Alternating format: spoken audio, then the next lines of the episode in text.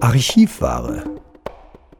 Jeden Samstag präsentieren wir einen Beitrag aus dem Jahr 2021, der immer noch ganz frisch ist. Archivware. Samstags um 10.30 Uhr hier bei Radio München.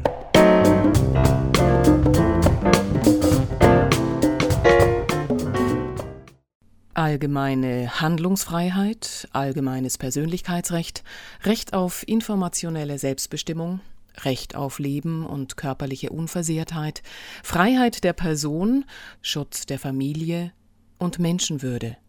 All diese Rechte sieht er durch die Eindämmungsmaßnahmen der Corona-Krise verletzt. Damit ist Dr. Peter Schleiter mit seiner Kritik aber noch nicht am Ende. Verletzung der Religionsfreiheit, Kunstfreiheit, Versammlungsfreiheit, Freizügigkeit, Berufsfreiheit, Unverletzlichkeit der Wohnung, Eigentumsfreiheit und das Recht auf Asyl. 14 von 17 Grundrechten werden aus seiner Sicht derzeit verletzt. Dr. Peter Schleiter reichte im Dezember 2020 Verfassungsbeschwerde gegen die Corona-Maßnahmen ein. Als Bürger. Beruflich ist er seit 2010 als Staatsanwalt und Richter an mehreren Amtsgerichten und einem Landgericht in Niedersachsen tätig. Dort drei Jahre Richter im Schwurgericht, Leiter der Führungsaufsichtsstelle und Notarprüfer. Seit 2018 ist er Richter in mehreren großen Strafkammern am Landgericht Berlin und zwischenzeitlich abgeordnet an das Berliner Kammergericht. Dr. Peter Schleiter ist außerdem, und auch darüber spreche ich mit ihm im ersten Teil unseres Gespräches, Mitgründer des Netzwerkes kritischer Richter und Staatsanwälte, kurz Christa. Zunächst hatte ich ihn gebeten zu schildern, wann und wie er in den kritischen Modus kam, wann für ihn klar wurde, dass die Corona-Politik seiner Rechtsauffassung nicht mehr entspricht. Es ging ja los im Januar, die Bilder, die ersten kamen aus China und ich dann auch durchaus Angst hatte. Erst dachte ich, oh, unsere Regierung schläft. Dann habe ich schon im vorauseilenden Gehorsam tatsächlich mich mit einem Freund unterhalten, der Mediziner ist und äh, ihn gefragt, was man machen könne. Ich wollte nämlich Masken bestellen. Dann war ich auch am Anfang ein ganz großer Freund von Drosten und ich habe wirklich an dessen Lippen gehangen. Habe einen Monat lang den verfolgt und dachte, toller Mann, man kann ihm ja wirklich folgen, wenn man in seinen Worten und Gedanken so mit drin ist und er ist ja auch wirklich sehr eloquent. Also ich habe ihn praktisch aus der Hand gefressen, wenn man so möchte. Und irgendwann ging das los mit den Masken, wo er meinte, naja, ach eigentlich, das wäre eine Höflichkeitsgeste. Aber wenn, dann auch nicht diese medizinischen Masken, sondern man könnte sich selbst eine nähen. Und nach meinem natürlichen Verständnis ist es schon so, dass so eine Maske natürlich eine gewisse Barriere darstellt, um jedenfalls in geschlossenen Räumlichkeiten so Tröpfcheninfektionen zu vermeiden. Deswegen dachte ich, das ist aber echt ein bisschen seltsam. Er sagt eigentlich entgegen der Praxis und er sagt, das hätte überhaupt keinen Zweck. Ich bin dann kritisch geworden. Das war so ein bisschen der Moment, wo ich dachte, hm, das ist ein bisschen seltsam. Die Regierung sagt dann auch, die Frau Merkel sagte, glauben Sie nur den öffentlichen Mitteilungen der Regierung? Und wenn man sowas hört, dann gibt das erst recht an, da skeptisch zu werden.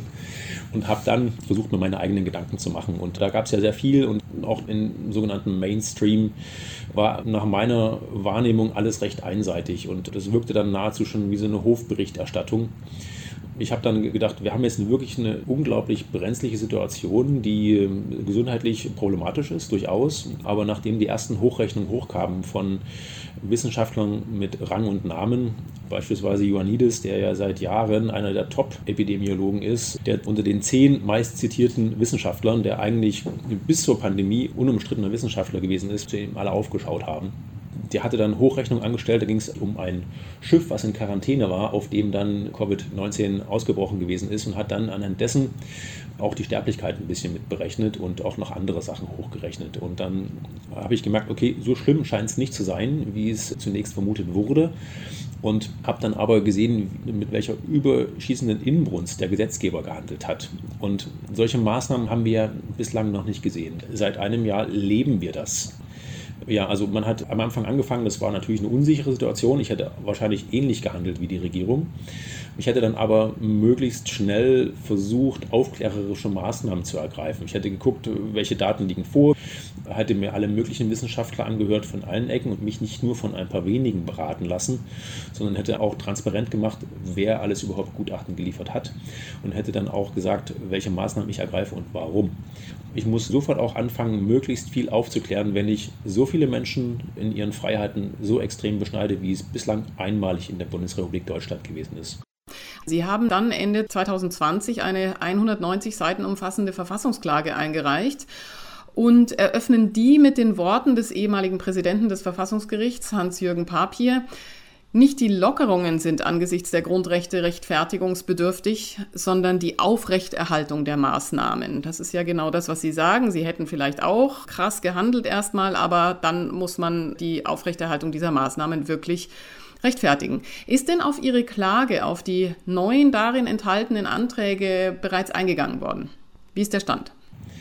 Ich weiß, dass die Welt vor zwei Wochen angefragt hat und den Stand versucht zu erfragen, also die Zeitung Die Welt. Die haben dann aber keine Antwort bekommen, weil wohl das zum Datenschutz gehört, dass sie nicht Auskunft geben dürfen. Ich werde diese Woche nochmal anfragen und auch, wie die Zuständigkeiten sind, welche Kammer zunächst über die Annahme entscheidet, die Verfassungsbeschwerde schon den Beteiligten zur Stellungnahme zugestellt ist und welche Stellungnahmen die abgegeben haben. Ich wundere mich auch ein bisschen, dass sich bei so einer wichtigen Fragestellung, unabhängig davon, ob meine Verfassungsbeschwerde jetzt gut ist oder nicht, sie ist jedenfalls wirft Fragen auf, die die uns alle beschäftigen und unter den Nägeln brennen und uns jeden Tag massiv in unseren Freiheitsrechten beschneiden dass sich das Bundesverfassungsgericht da so zurückhält. Und bislang sind ja auch meines Wissens Entscheidungen in der Sache, in der Hauptsache noch nicht ergangen, sondern nur Eilentscheidungen. Das heißt, wo es dann um beispielsweise Demonstrationsverbote ging. Im April ist da mal eine Entscheidung ergangen, wo gesagt wurde, die Demonstrationsfreiheit darf nicht komplett beschnitten werden. Und ein andermal ging es, glaube ich, um Ausübung von Religionsfreiheit. Das heißt, bislang hat das Bundesverfassungsgericht seltsamerweise noch noch gar nicht richtig in der Sache Stellung genommen. Den tatsächlichen Sachverhalt, also eine wirkliche Sachverhaltsaufklärung, dass sich das Bundesverfassungsgericht, wie es sonst ja auch klug tut, die Gutachten anschaut, Sachverständige bestellt, eine ausführliche Beweisaufnahme auch macht und dann nach einer gewissen Zeit zu einem Ergebnis kommt. Das hat auch ein bisschen aus der Natur der Sache heraus bislang noch nicht stattgefunden. Das braucht ein bisschen Zeit. Das ist äh, normal. Also wir sehen, dass gewichtige Entscheidungen auch durchaus mal ein Jahr brauchen können. Wow. Ja, ja, also die durchschnittliche Verfahrensdauer beim Bundesverfassungsgericht, wenn man die Verfahren betrachtet, die in der Hauptsache entschieden wurden, das sind so ungefähr um ein Jahr. Drei Jahre kann es auch mal dauern, in seltenen Fällen länger. Also jetzt kann man davon ausgehen, dass Sie wussten, was Sie schreiben als Richter obwohl Sie ja diese Beschwerde als Privatperson eingereicht haben. Sie haben aber immer noch keine Antwort darauf, ob diese Beschwerde überhaupt angenommen wurde, oder? Richtig. Das wäre eigentlich wirklich mal interessant zu wissen, wie das jetzt darum steht. Also meine Mutmaßung ist schlicht, ähm, das wäre das normale Prozedere. Die kommt rein, wird jetzt erstmal mehrfach kopiert und an die Verfahrensbeteiligten zur Stellungnahme gesandt. Da es recht umfangreich ist, sind ja 190 Seiten ungefähr, plus Anlagen, also insgesamt waren das etwa so vielleicht 300 Seiten oder so äh, mit den Anlagen, die, die ich mit kopiert habe. Es müsste an die Bundesregierung gehen, es müsste eigentlich auch an den Bundestag gehen und es müsste an die 16 Ministerpräsidenten gehen, weil auch deren Verhalten habe ich letztlich gerügt. Und die müssten eigentlich alle dazu Stellung nehmen können. Das ist natürlich ein Prozess, der etwas dauert. Allerdings kann man auch erwarten, weil man sich ja mit der Sachlage schon längere Zeit beschäftigt, dass es vielleicht innerhalb eines Monats abgeschlossen sein dürfte. Jetzt würde ich auch langsam mal eine Rückmeldung erwarten. Ja. Mhm. Okay. Also wenn Sie 14 von 17 Grundrechten verletzt sehen, von der Handlungsfreiheit und dem Persönlichkeitsrecht über Recht auf Leben und körperliche Unversehrtheit bis zur Religions- und Kunstfreiheit, Eigentumsfreiheit und so weiter, kann es für Sie doch kaum schlimmer kommen. Was ist denn jetzt Ihre Kritik daran, dass nun die Corona-Notbremse in der alleinigen Hand der Bundesregierung liegt und nicht mehr von den Ländern mit abgewogen werden kann?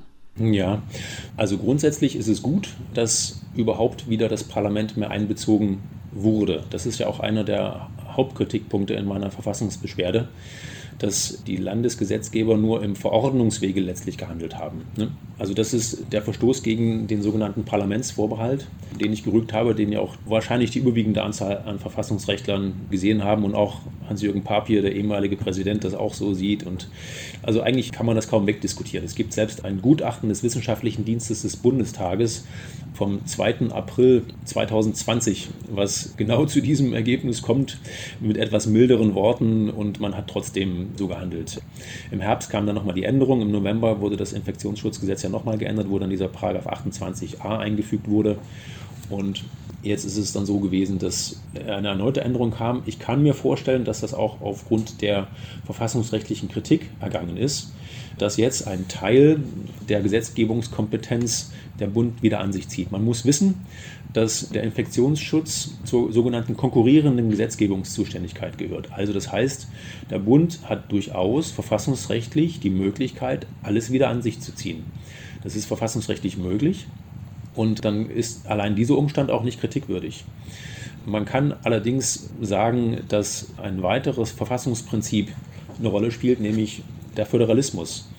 Und gerade wenn es sich um ein Pandemie- und Epidemiegeschehen handelt, wo die Ausbruchsherde vor Ort sind und wo man vor Ort auf die Notwendigkeiten reagieren muss, ist es sinnvoll, auch nach diesem Prinzip der letztlich Gewaltenteilung unter den einzelnen Bundesländern und dem Bund und dem sogenannten Subsidiaritätsprinzip die Sachen dort zu regeln, wo auch die Probleme anfallen. Und das ist etwas, was ich als sehr problematisch sehe. Dadurch, dass der Bund jetzt das wieder an sich zieht, eben zentralistisch versucht wird, aus Berlin das alles zu steuern. Das ist jetzt nicht per se verfassungswidrig aber es ist kritikwürdig. Auch aus Verfassungsgründen, weil auch andere Prinzipien gegen ein solches Vorgehen sprechen, eben der Föderalismus. Punkt zwei, und das ist der viel wichtigere Punkt, den ja auch schon Wissenschaftler aus dem medizinischen Bereich und epidemiologischen Bereich bemüht haben. Einziges Kriterium für die Einschränkungen, die dann praktisch automatisch erfolgen, ist der Umstand des Inzidenzwerts die Höhe des Inzidenzwerts und dieser ist abhängig davon, wie viel getestet wird. Das heißt, von einem mehr oder weniger zufälligen Geschehen. Das heißt, der Zufall oder eine gewisse Strömung, die nicht beeinflussbar ist oder eventuell auch sogar manipulierbar ist, entscheidet darüber, ob die Menschen massivste Grundrechtseinschränkungen erleiden oder nicht. Und dann auch gegebenenfalls sogar in Straftaten reingetrieben werden. Wenn ich mehr teste, haben mich mehr positive Fälle. Das ist ein Technokratismus in der Gesetzgebung, also ein Selbstvollzug, der einfach nicht so gewollt sein kann. Man kann dann auch nicht mehr nachsteuern.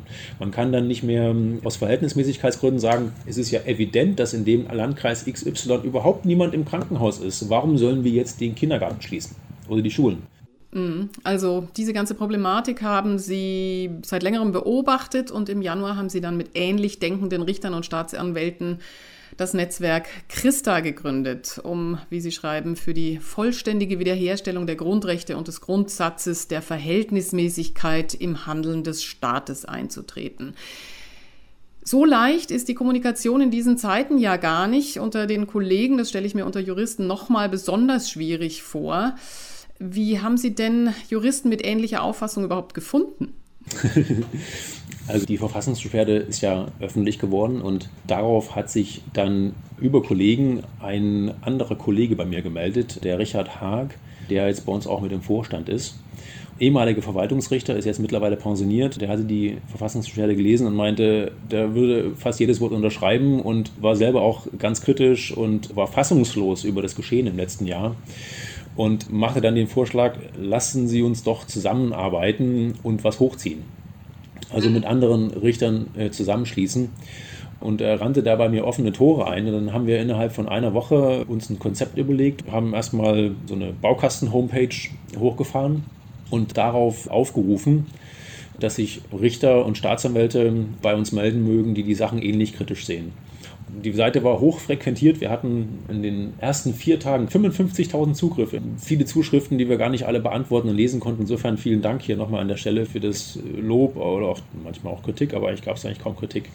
Es gab viele erleichterte Menschen, die gesagt haben, endlich kommt auch mal was von der Justiz. Es war dann, war dann so, dass wir innerhalb von kurzer Zeit mehrere Amtsgerichte hätten füllen können an Richtern und Staatsanwälten, die sich gemeldet haben. Diverse Rechtsanwälte, Mediziner, Regierungsbeamte, die haben wir dann leider erstmal vertrösten müssen, weil wir gesagt haben, wir wollen jetzt das gemeinsam machen, erstmal unter den Vorjuristen, die eben auch das Richteramt oder das staatsanwaltliche Amt bekleiden, weil die für das, was wir vorhaben, nämlich die Kritik am verfassungsrechtlichen Vorgehen, ist es einfach am sinnvollsten, wenn wir uns erstmal in dieser Aufstellung aufstellen. Also Ihr Sprecher Oliver Nölken wird unter anderem zitiert, ein Großteil der Corona-Maßnahmen beruhe auf fragwürdigen sachlichen Grundlagen, sei von zweifelhaftem Nutzen, schieße weit über das Ziel hinaus oder sei mit dem Geist eines freiheitlichen Staates vollkommen unvereinbar. Wie ist es möglich, dass er das behauptet? Welche Grundlagen für die Pandemie-Maßnahmen, die die Bundesregierung doch sicherlich nachweist und nachweisen muss, erkennen Sie denn nicht an? Sie drehen jetzt den Spieß ein bisschen um. Also zunächst einmal muss man sagen, das ist jetzt eine typisch politische Wendung, dass derjenige, der Grundrechte einschränken möchte, belegen muss, dass die Maßnahmen, die er ergreift, also erstmal überhaupt äh, muss er ein Ziel formulieren, warum das gemacht wird. Und dann muss er die Maßnahmen, die ergriffen werden, muss er belegen, dass die auch überhaupt geeignet sind, das Ziel zu verfolgen und das Ziel zu erfüllen. Also die Verhältnismäßigkeit muss gewahrt sein. Dazu gehört einfach ein legitimes Ziel, das könnte hier die Bekämpfung der Pandemie sein, was ja auch angeführt wird. Dann muss jede einzelne Maßnahme geeignet, erforderlich und angemessen sein. Eignung heißt, es muss überhaupt geeignet sein, das Ziel irgendwie zu fördern. Erforderlich heißt, es darf kein milderes Mittel geben, um das Ziel ebenso gut erreichen zu können. Und Angemessenheit ist eine Abwägung sämtlicher beeinträchtigter Grundrechte und Interessen von den Betroffenen und den Geschützten. Und eventuelle Schäden, die auch einhergehen können. Genau. Mhm. Richtig, auch eventuelle Schäden. Diese 14 von 17 Grundrechten, die beeinträchtigt sind, die Sie genannt haben, psychische Erkrankungen, die Nichtbeschulung der Kinder seit einem Jahr oder die im Homeschooling, was bei Weitem nicht an die Qualität heranreicht, häusliche Gewalt, verkürzte Lebensjahre auch durch eine Schädigung der Wirtschaft ne, und auch ein Absinken der gesundheitlichen Versorgung, einfach weil das Land weniger leistungsfähig sein wird hinterher. Alles das muss mit eingestellt werden. Und jetzt nochmal zur sogenannten Beweislast. Die Regierung ist jetzt eigentlich in der Pflicht zu sagen, warum denn die Maßnahmen geeignet sind. Und das tut sie nicht ausreichend. Das RKI ist eine Regierungsbehörde, eine Bundesoberbehörde, die dafür zuständig ist, den Sachverhalt aufzuklären. Und äh, die machen sehr viel aber beschränken sich häufig nur auf die Veröffentlichung von Zahlen, wo sie andere Gutachten mit eben einbeziehen, aber da fehlt es auch an Transparenz. Beispielsweise ist immer noch nicht so richtig ersichtlich, wie sie denn angeblich auf den Wert kommen von nahezu 100 Prozent, dass der PCR-Test sozusagen valide sei. Ne? Also die Zahlen sprechen andere Werte, nämlich ungefähr von 1 bis 2 Prozent falsch negativ. Da gibt es einen Ringversuch im letzten Jahr, im Juni, der diesen Wert ausweist, habe ich auch in der Fassungsstelle dargetan. Unabhängig davon also es gibt durchaus viele Nachfragen an die Regierung, auch in der Bundespressekonferenz im Übrigen, welche Belege überhaupt dafür angeführt werden, dass beispielsweise ein Lockdown hinreichend geeignet ist, das Infektionsgeschehen einzudämmen und in welcher Größenordnung das überhaupt geschieht. Wir wissen jetzt, dass so ein bisschen was bewirkt, aber nicht allzu viel. Also im Januar, meine ich, hat Ioannidis dort auch noch eine Untersuchung dazu rausgebracht. Ich meine, das waren irgendwie Zahlen von so 5 bis 8 Prozent ungefähr. Und der Abgleich mit anderen Ländern, die nicht so drastische Maßnahmen fahren wie wir, zeigt auch, dass das ungefähr hinkommt. Also die Rechts- und die gelebte Praxis im Tatsächlichen äh, belegt diese Werte. Und dann ist die Regierung einfach mal in der Erklärungsnot, uns zu sagen, warum sie trotzdem daran festhält. Und wir kritisieren, dass sie uns das nicht offenlegt. Zudem gibt es Anhaltspunkte eben genau in die Gegenrichtung. Beispielsweise, wenn man nach Schweden guckt, Schweden wird immer bemüht, aber ist auch wirklich treffend. Schweden hat bei weitem nicht solche harte Maßnahmen gefahren wie wir. Die haben fast alles mit freiwilligen Maßnahmen gemacht. Die haben nur mal kurzzeitig auch Schulen, auch nur der Oberklasse, meine ich, geschlossen. Clubs sind, meine ich, gegenwärtig zu in Stockholm aber ansonsten läuft das ziemlich gut bei denen. Und die haben eben nicht diese krasse schlimme Welle, wie immer propagiert wurde. Und ich habe selbst mir auch mal die Sterblichkeit angeguckt und ausgerechnet, weil ich auf dem Statistischen Bundesamt von Schweden gewesen bin und habe das auch mal in der Verfassungsbeschwerde aufgeführt. Die haben über die langjährigen Mittel hinweg keine Übersterblichkeit im letzten Jahr gehabt. Das ist irre. Und da wird so drüber weggegangen und es wird oft so dargestellt, als ob Schweden ganz schlimm dastünde. Dem ist nicht so. Es gibt ja auch die Beispiele aus den USA, zum Beispiel North Dakota, South Dakota. Ich glaube, South Dakota hat gar nichts gemacht. North Dakota alles, was gerade en vogue ist. Und sie haben, glaube ich, die gleichen Kurven. Wenn nicht sogar, schneidet South Dakota besser ab. Es gibt ja einige Beispiele. Mit den Sachen habe ich mich nicht beschäftigt, mit North und South Dakota. Aber ich weiß, dass es auch in den USA haben ja jetzt mittlerweile, ich glaube, 17 Staaten schon wieder nahezu geöffnet und das sieht gut aus. Also, ja. Also das Ziel Ihres Netzwerkes ist, glaube ich, hinlänglich klar geworden.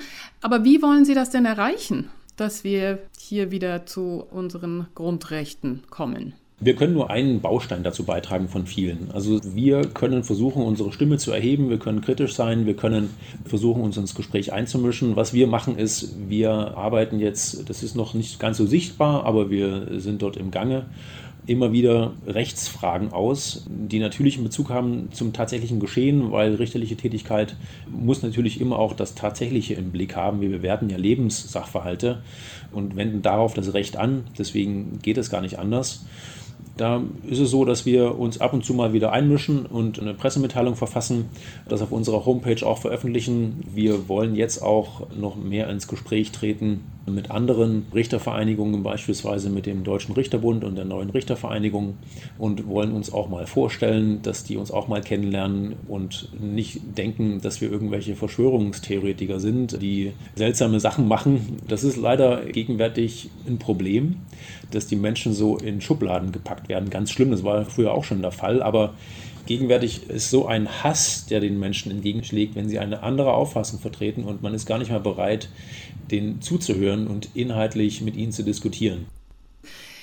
Die Kollegin Beate Bahner hatte in einem ganz kleinen Rechtsverfahren eine recht große Welle geschlagen, indem sie nämlich gefordert hat, dass Dr. Drosten als Gutachter einberufen wird. Dieses Verfahren ich habe nichts mehr darüber hören und lesen können. Wissen Sie da mehr? Hat sich Herr Dr. Drosten als Gutachter bereit erklärt und auch zur Verfügung gestellt oder nicht? Das ist eine gute Frage. Also, ich habe das auch mitbekommen. Das hat ja Wellen geschlagen. Ich meine, im Februar ist das gewesen. Ne? Ich habe keine weiteren Informationen, wie das weitergegangen ist. Ich weiß aber, oder besser gesagt, war das eine Meldung dann in der Presse, dass Herr Drosten von dem Gericht tatsächlich auch als Gutachter bestellt worden ist. Also er hat letztlich diesen Auftrag bekommen, ein schriftliches Gutachten erstmal zu erstellen. Und das ist jetzt der letzte Stand, den ich kenne. Das ist auch, meine ich, noch aus Februar gewesen. Da habe ich keine internen Kenntnisse, weil das ist ja ein internes Gerichtsverfahren, das ist dort in den Akten ersichtlich. Ich weiß, dass Gutachten in der Regel erstmal lange brauchen können. Gerade wenn es sich hier um ein Gutachten handelt, was so gewichtig ist und wahrscheinlich auch eine Signalwirkung äh, für andere Verfahren haben würde, ist das natürlich sehr brisant und da wird sich dann Zeit lassen. Man muss aber auch noch eins dazu sagen, oder zwei Dinge. Erstens, ich habe das auch noch in Vorbereitung auf unsere Sitzung, ich bin ja auch selbst Strafrechtler, habe es aber nochmal nachgeguckt, weil ich mir habe vorstellen können, dass Sie eventuell so eine Frage stellen könnten. Also Herr Drosten muss einer solchen Bestellung auch nachkommen. Er kann sich nicht weigern. Er ist verpflichtet, nach den Paragraphen 75 fortfolgende der Strafprozessordnung muss er das Gutachten erstellen. Andernfalls kann gegen ihn ein Ordnungsgeld festgesetzt werden. Eine andere Frage ist, ob er nicht eventuell befangen sein könnte. Das würde ich jedenfalls in Zweifel ziehen, ob er wirklich ein unbefangener Gutachter ist in dem Fall. Auch Gutachter müssen nämlich Gutachten nach bestem Wissen und Gewissen und unparteiisch erstatten. Und hier ist es so, dass er ja ganz maßgeblich erstens daran beteiligt war, dass dieser PCR-Test ins Leben gerufen wurde. Er hat ihn entwickelt. Zweitens hat er auch ein finanzielles Interesse daran, dass der sich fortsetzt und weiter benutzt wird, weil er dort auch das weiter rausgegeben hat mit irgendeinem Freund dort, der in Berlin das macht und so. Insgesamt hat er praktisch an einer Stelle mitgewirkt, wo man sagen könnte, es ist eine Art Exekutivtätigkeit in der Regierung gewesen und hat auch das Gesetz mitentworfen. Und jetzt geht es darum, dieses Handeln gerichtlich zu überprüfen. Und eine wahrhafte Überprüfung kann natürlich nur der vornehmen, der nicht bei der Erstellung mit daran beteiligt gewesen ist. Also der Sachverständige kann sich selbst nicht selbst überprüfen. Das müsste man eigentlich sagen. Deswegen, ich hätte Herrn Drosten nicht bestellt. Aber das Gericht hat es getan. Das Gericht hat es getan. Letztlich müsste man darauf warten, dass er das Gutachten macht. Er kann es aber jetzt auch verschleppen, so lange bis die Pandemie vorbei ist, oder? Das geht nicht. Also das Gericht kann Ihnen eine Frist setzen, die angemessen ist. Wenn er die verstreichen lässt, gibt es ein Ordnungsgeld und dann kann dann nochmal ein Ordnungsgeld festgesetzt werden. Was nicht geht, ist, das ist bei Zeugen möglich, aber bei Sachverständigen nicht, soweit ich das Gesetz verstehe, dass er in Beugehaft genommen werden könnte. Bei Zeugen geht das, um eine Aussage sozusagen abzupressen. Bei Gutachtern und Sachverständigen geht das nicht. Allerdings muss man auch sagen, die Geldbeträge, die hierfür zu zahlen sind, die wird er wahrscheinlich aus der Portokasse bezahlen können. Ne? Dr. Peter Schleiter war das in einem ersten Teil unseres Gespräches. Er ist Staatsanwalt und Richter, zurzeit in mehreren großen Strafkammern am Landgericht Berlin und am Berliner Kammergericht. Er ist Mitgründer des Netzwerks kritischer Richter und Staatsanwälte Christa. Im zweiten Teil, morgen zur gleichen Zeit zu hören, wird es um Grundrechte gehen, die zukünftig möglicherweise vom Immunstatus abhängig gemacht werden könnten. Mein Name ist Eva Schmidt und ich wünsche Ihnen noch einen angenehmen Tag. Ciao, Servus. Das war unsere Archivware aus dem Jahr 2021, immer noch ganz frisch. Jeden Samstag um 10.30 Uhr bei Radio München.